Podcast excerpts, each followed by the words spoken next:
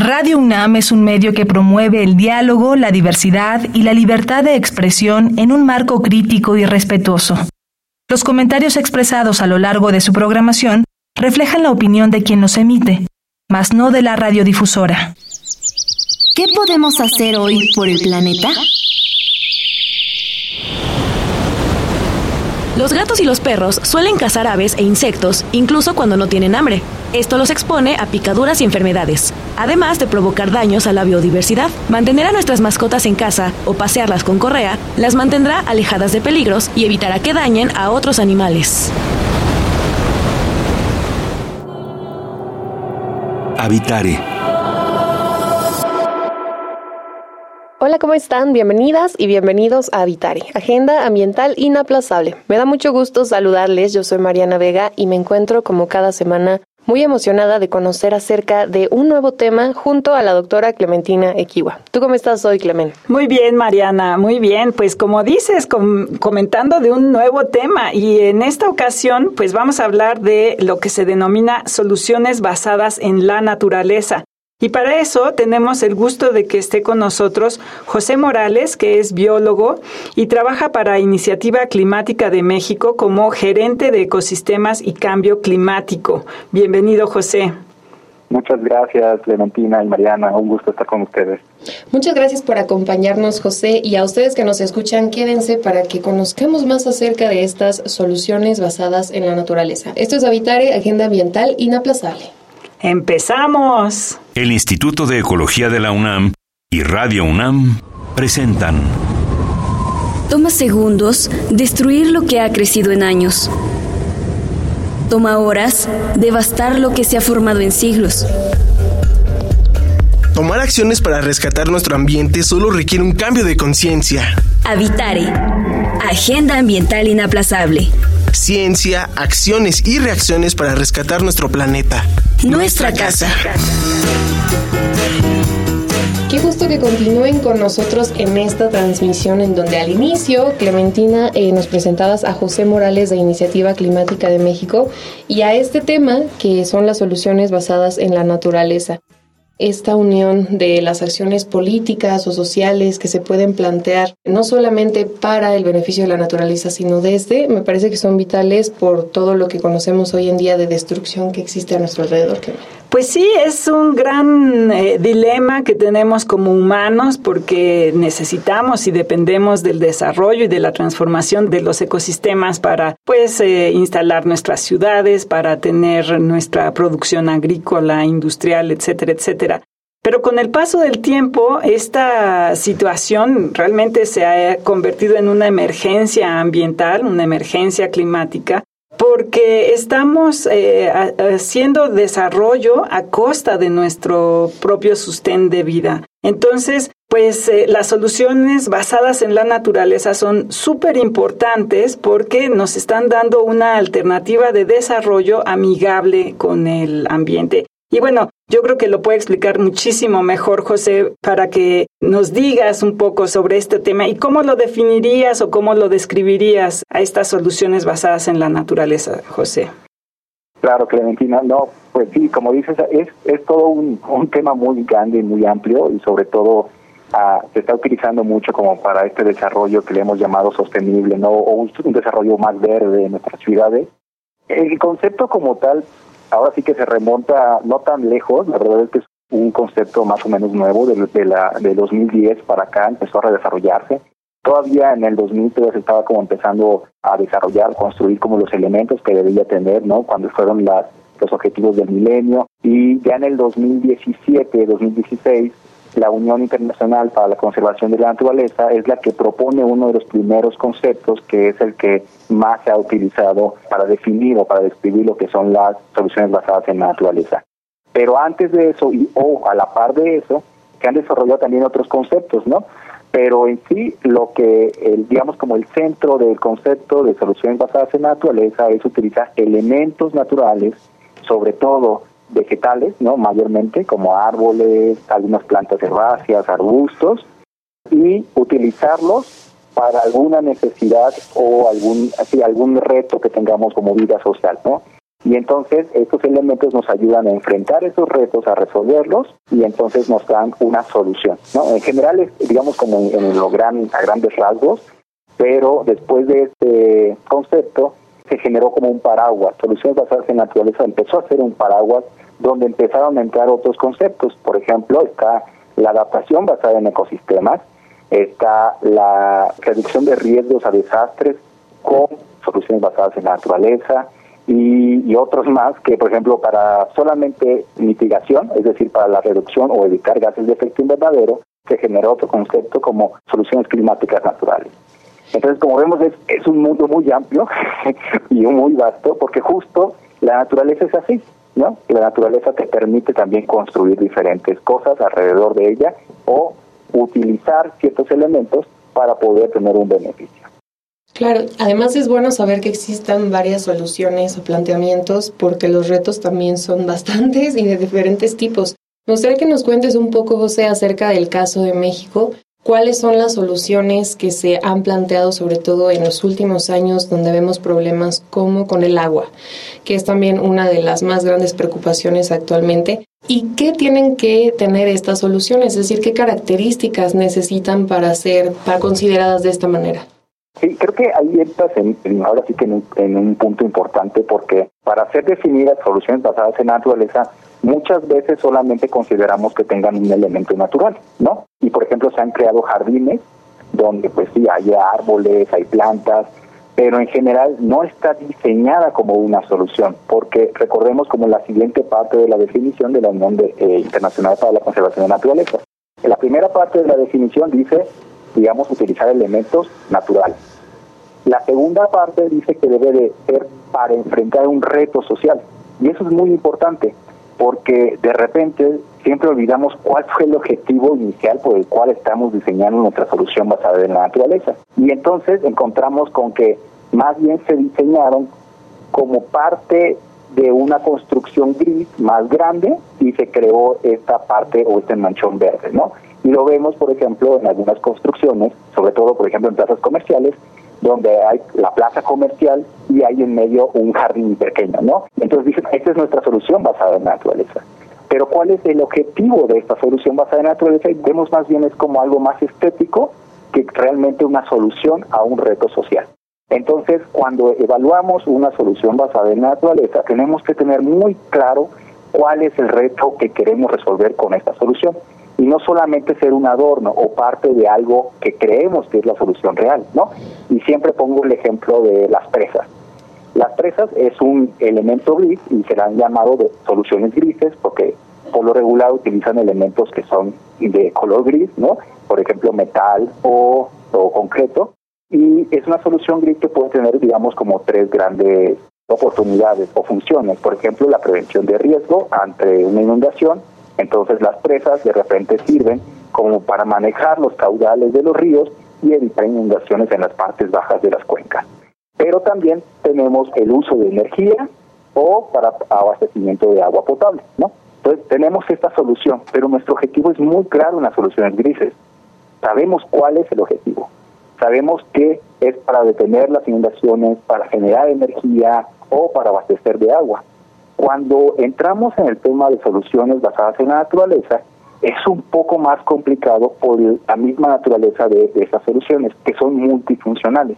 Es decir, una sola solución basada en naturaleza te puede generar muchas funciones y de repente eso pues sí ha generado que las soluciones basadas en la naturaleza sean como algo como extra, porque no queda muy claro para qué son.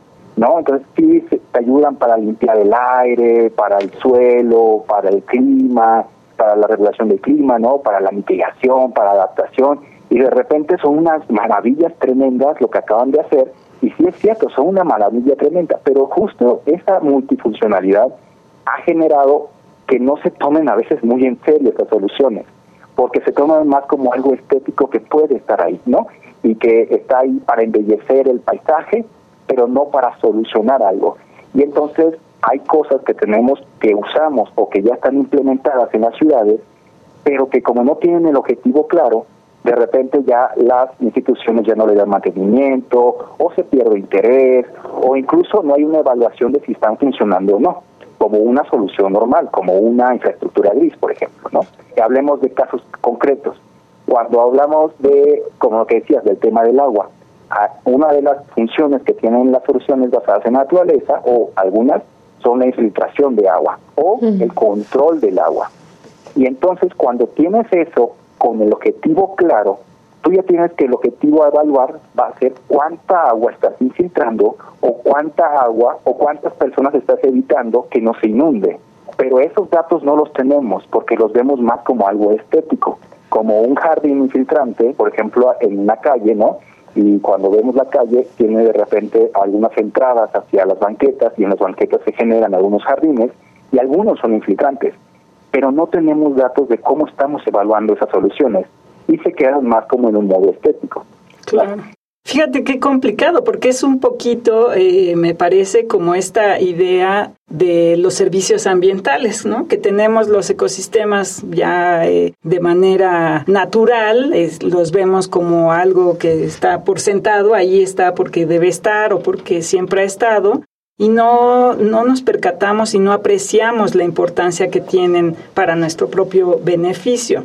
Entonces, bueno, yo te quería preguntar un poco en esa idea de buscar pues el objetivo o identificarlo, ¿qué papel juegan eh, las sociedades y la academia para definir toda esta estos eh, proyectos o estas soluciones basadas en la naturaleza? Yo creo que la parte de la academia ha sido vital para el desarrollo de este concepto y de generar marcos de evaluaciones. Si ahorita revisamos los artículos científicos que han generado academia, ya sea nacional o internacional, que han hecho evaluaciones o marcos de evaluaciones, cómo se deberían de tomar en cuenta o cómo se deberían de dar seguimiento de estas soluciones. Y, la verdad es que ya, ya llegamos un momento en que más que solamente investigar, ya debe haber casos concretos. Cuando empezamos a buscar, y esto nos pasó el año pasado, que estábamos haciendo una consultoría para justo de soluciones basadas en la naturaleza, lo que empezamos a, notar era que casos concretos no están sistematizados o derivado de la forma en que se hacen los artículos académicos, que por lo regular son un periodo corto de tiempo en el que se está evaluando, no hay estos artículos o esta información donde se sistematicen varios años para ver cómo realmente, cuál fue su éxito en resolver el problema o la problemática que estaban solucionando. Y aquí viene un tema muy importante, porque las soluciones basadas en naturaleza, al estar principalmente conformadas de elementos naturales, también o dependen del tiempo para ver cómo se desarrollan. Es decir, no es la misma solución basada en naturaleza que existe al inicio que en dos, en cinco años o en diez años. ¿Por qué? Porque el árbol crece, porque las plantas también o los arbustos crecen, porque de repente la hojarasca llenó donde estabas infiltrando y al lugar de retener agua ya no hay donde retener agua y se sale el agua. Entonces es un elemento natural que como toda solución necesita mantenimiento y por eso es importante el monitoreo. Claro, además porque estás optimizando y aprovechando todos los elementos que tienes para darle esta solución.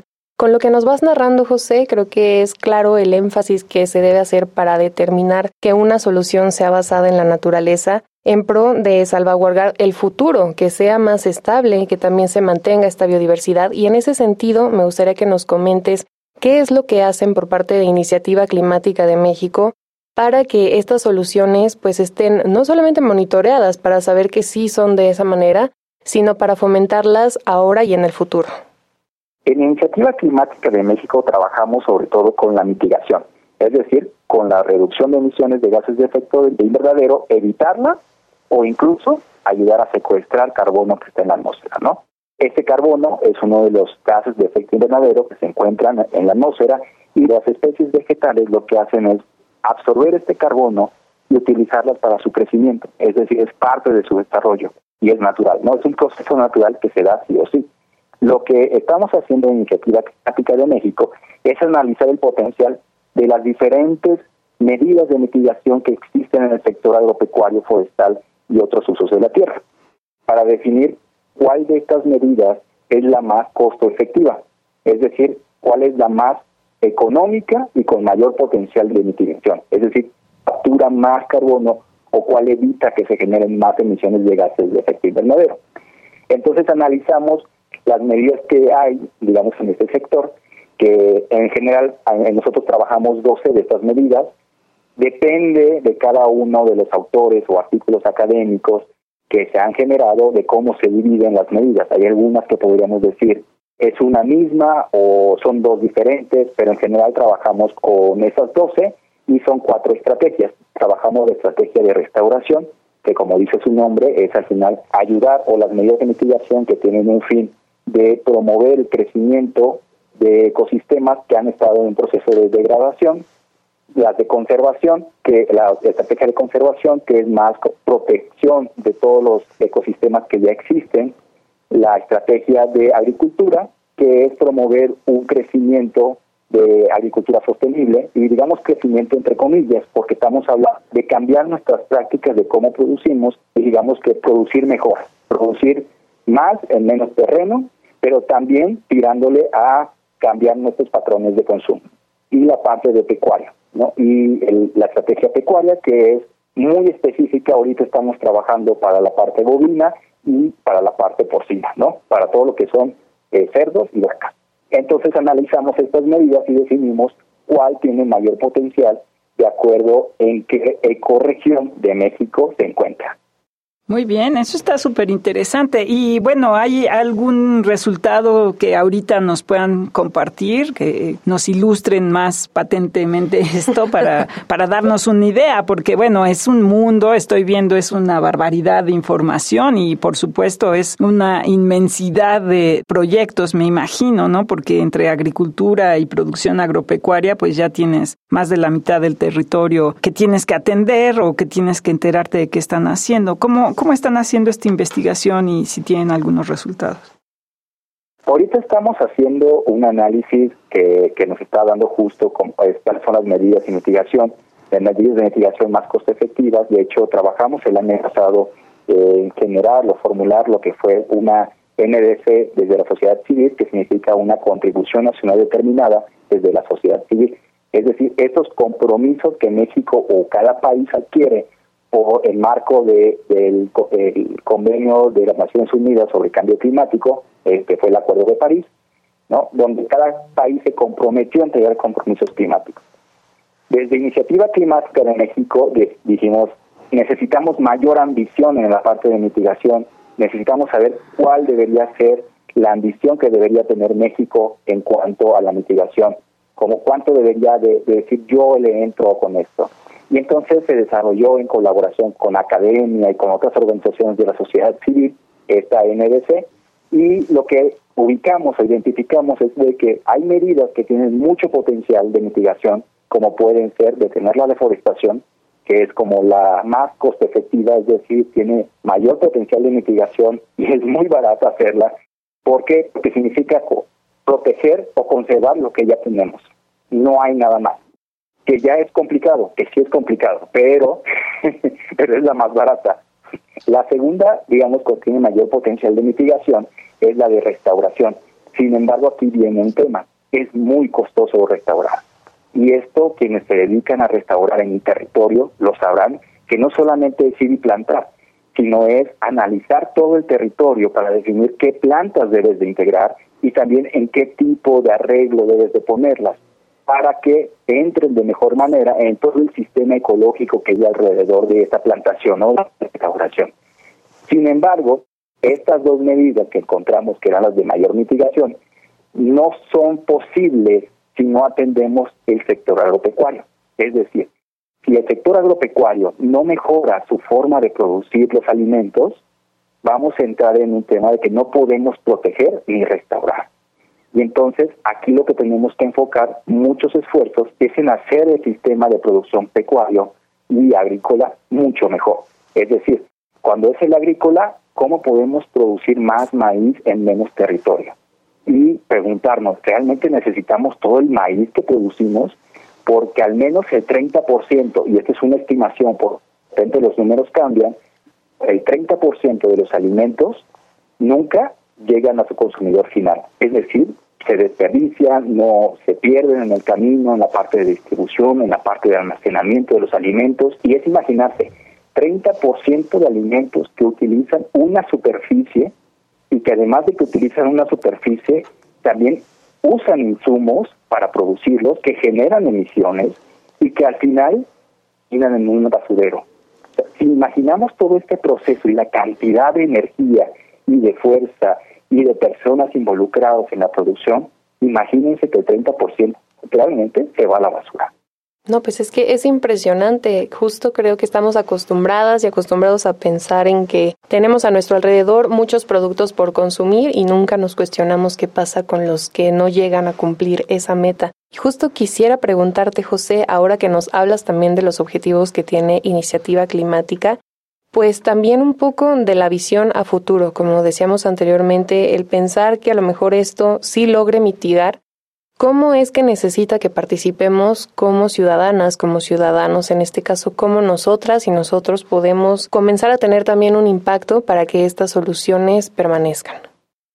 Yo la verdad soy muy, yo, promuevo mucho la parte desde, desde la casa, sí hacer acciones, pero también desde afuera, ¿no? ¿Y a qué me refiero con afuera? ¿Y a qué me refiero con la casa? Y con la casa sí es cierto, puedes decidir mejor cómo comer. Eso es básico, ¿no? Como, y es algo fuerte porque entra mucho desde la intimidad y desde las decisiones personales de, cada quien. Pero sí es muy importante. Al cómo comemos o qué comemos, si hacemos un cambio en toda la cadena de alimentación, ¿no? De producción. Si hacemos un cambio. Sí, o sea, eso sí estoy completamente seguro. Cuando hablamos, por ejemplo, de tener un área verde en nuestras casas, pero todo también se complica cuando vives en departamentos y no en unas casas que tienes al menos 10 por 20, ¿no? Y es para diferentes lugares del país, ¿no? Algunos viven en departamentos, otros viven en, en casas en un solo nivel, ¿no? O, en un solo terreno. Y entonces todas estas acciones o pequeñas acciones que se hacen en casa, ahora imaginarlas que están en un barrio, es impresionante la cantidad de agua que se puede retener. Ahora, cuando hablamos de afuera, al menos en San Cristóbal de las Casas o en Chiapas, donde yo vivo, todavía tenemos acceso a una banqueta y tenemos acceso a un pequeño pedazo de jardín. Esos jardines, por lo regular, están hechos hacia arriba, no sé si se han dado cuenta, ¿no? Tenemos el árbol, la tierra está como hacia arriba, ¿no? Está como elevada. Lo, lo que genera ahí es que cuando llueve, el agua no se retiene ahí, sino lo que hace es que se escurre y por lo regular va a la banqueta o a la calle. Es decir, que los mismos jardines están haciendo que se vaya, que se drene el agua. Cuando se hace de forma cóncava, es decir, como el suelo hacia abajo, como una pequeña uña de hacia abajo, lo que hacemos ahí es de que el agua se retenga. Claro, un cajete se llama. ¿Perdón? Un cajete.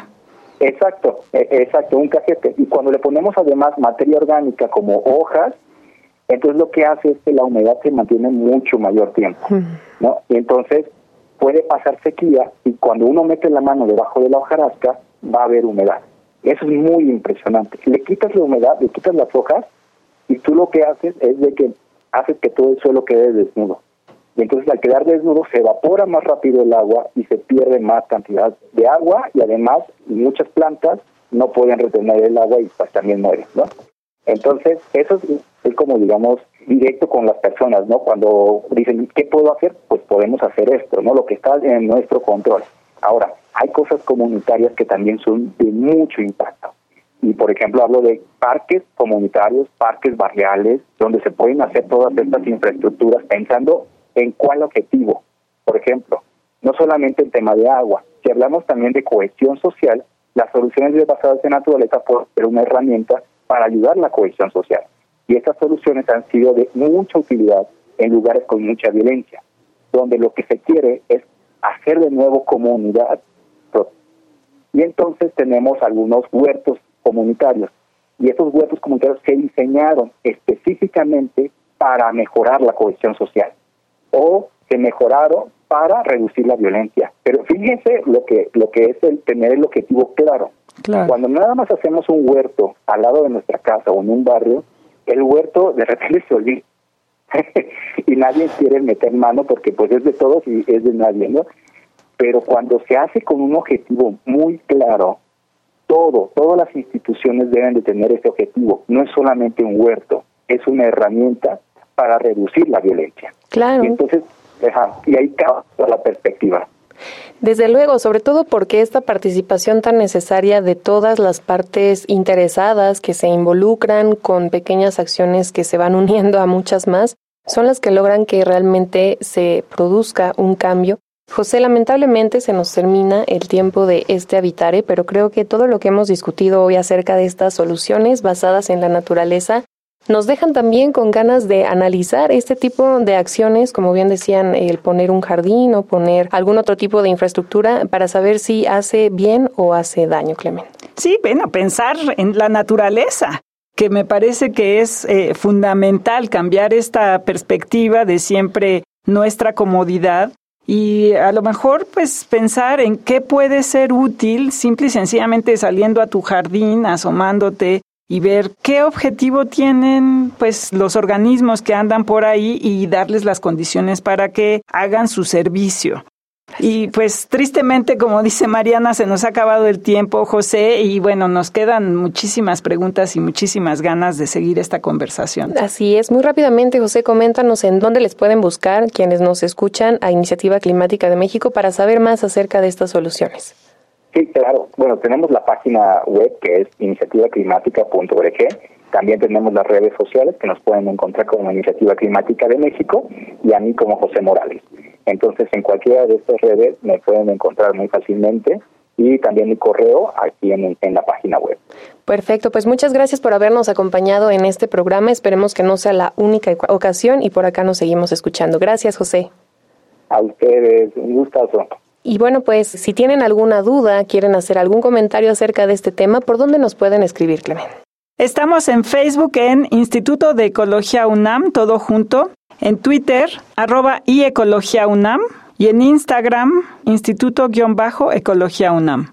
Y como siempre, le agradecemos al Instituto de Ecología de la UNAM, a Radio UNAM y a Iniciativa Climática de México en la producción, Lisbeth Mancilla y Paco Ángeles. Información de Italia Tamés.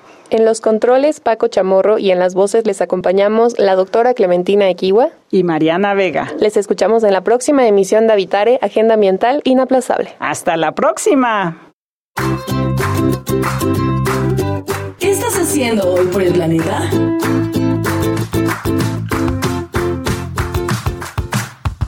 Hemos optado por usar este tipo de focos que son más amigables con el medio ambiente, que nos permite ahorrar energía.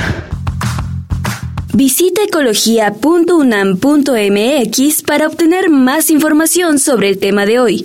Y si quieres escuchar todas nuestras emisiones, entra a radiopodcast.unam.mx.